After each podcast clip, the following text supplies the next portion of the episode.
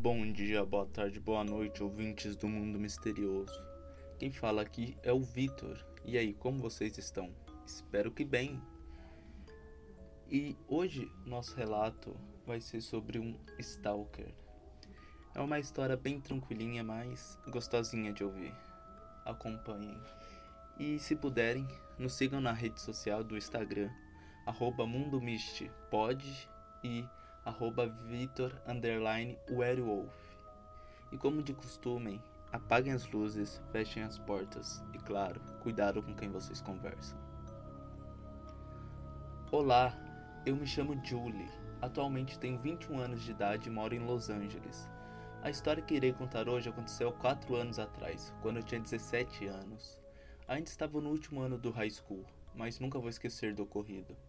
Depois da aula, eu costumava trabalhar na lanchonete que meu pai tem, um lugar que eu particularmente gostava pela quantidade de pessoas que eu conhecia e conversava, já que sou muito extrovertida.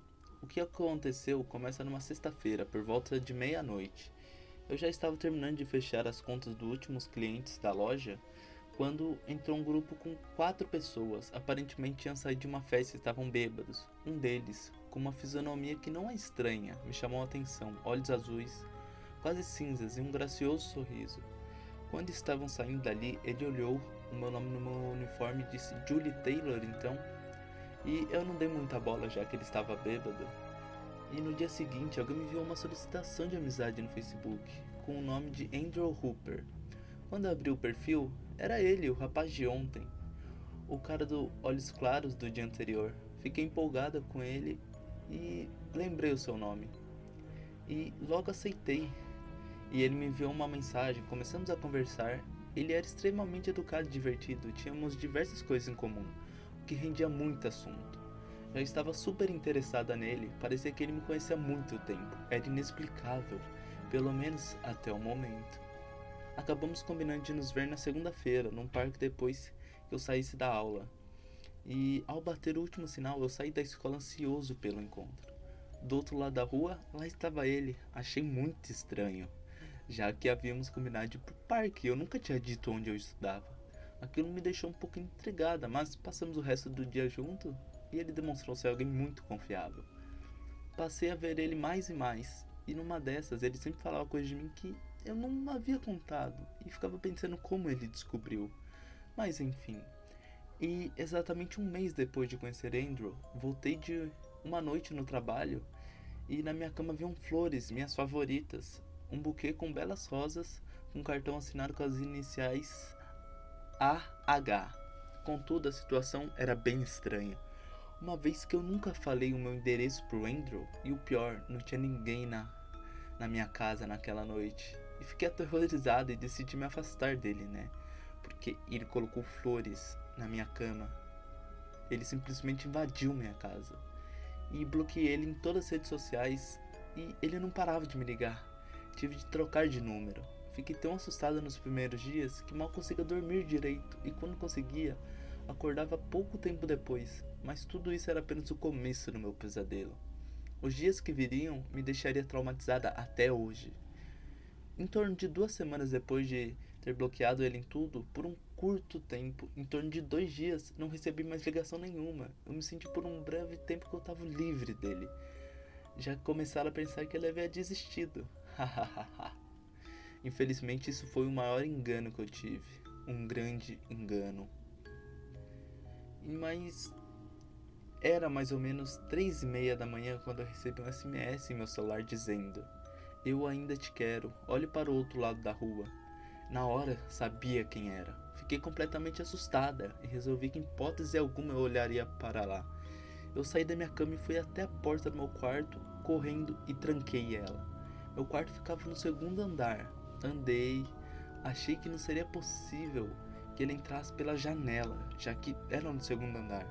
E após essa mensagem passou em torno de mais 20 minutos e começou a chegar diversas outras mensagens, uma atrás da outra.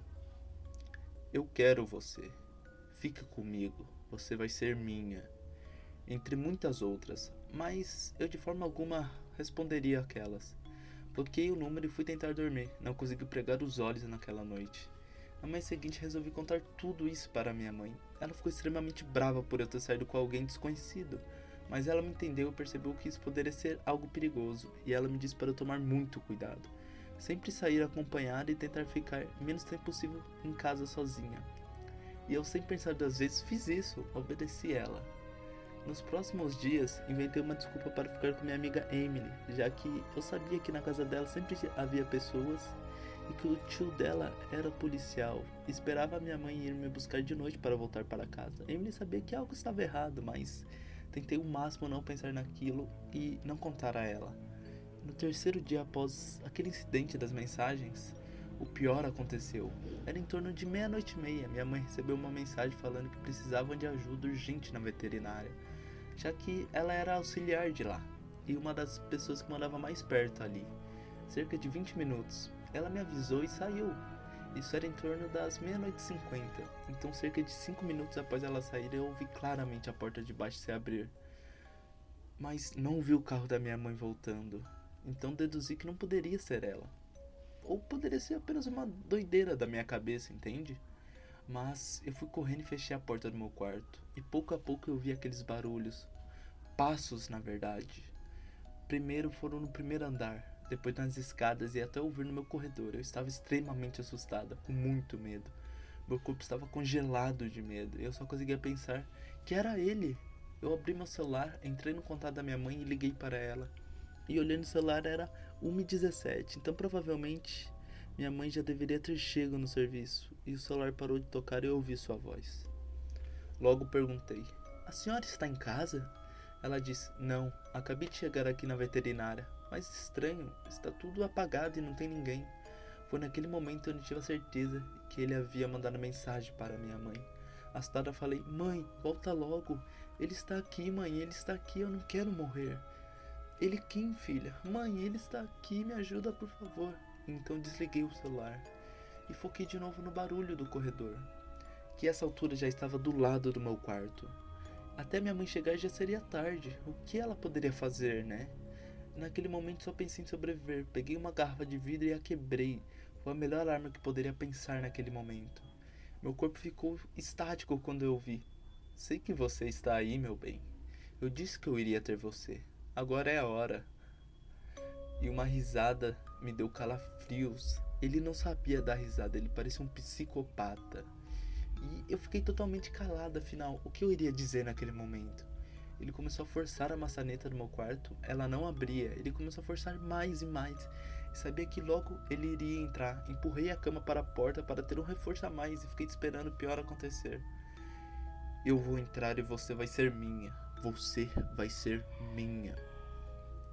E eu não tinha o que fazer naquele momento. Mas em meio a tudo aquilo eu consegui pensar. Isso com certeza foi o que salvou a minha vida. Eu lembrei e peguei uma espada de esgrima que estava atrás do meu guarda-roupa, guardado e eu não praticava há anos, mas eu segurei firme, fui correndo em direção à porta e atravessei ela. E felizmente acertei a perna daquele desgraçado. Então ele gritou: Ai, eu vou te matar! Você não vai fugir dessa vez! E eu fiquei mais assustado ainda com aquilo. Eu morava no segundo andar e a janela seria o único lugar por onde eu poderia sair e pedir ajuda. E foi isso que eu fiz, morrendo de medo. Mas eu pulei lá, eu pulei do segundo andar, eu caí do segundo andar e torci meu tornozelo. Mas ainda poderia andar, com dificuldades, mas eu consegui andar, saí correndo, tropicando, andando mais e mais rápido. Até eu chegar à casa do vizinho, gritando e pedindo ajuda. E graças a Deus havia uma pessoa acordada e ela me ajudou. Ela estava tão assustada quanto eu naquele momento, vendo aquela cena. Mas ela me levou para dentro, trancou a porta eu pedi para ela olhar pela janela se alguém estava vindo atrás de mim. Ela disse que somente uma caminhonete estava saindo dali e pedi para que ela anotasse a placa. Eu sabia que era ele, mas eu estava muito assustada no momento. Jamais pensei que algo assim pudesse acontecer. Eu só via isso em filmes, sabe? Foi difícil. Minha mãe chegou um pouco tempo depois disso. Me acalmei o máximo que consegui. Fomos à polícia relatar tudo o que aconteceu. Deram a placa a eles para que pudesse realizar alguma busca para achar aquele filho da puta.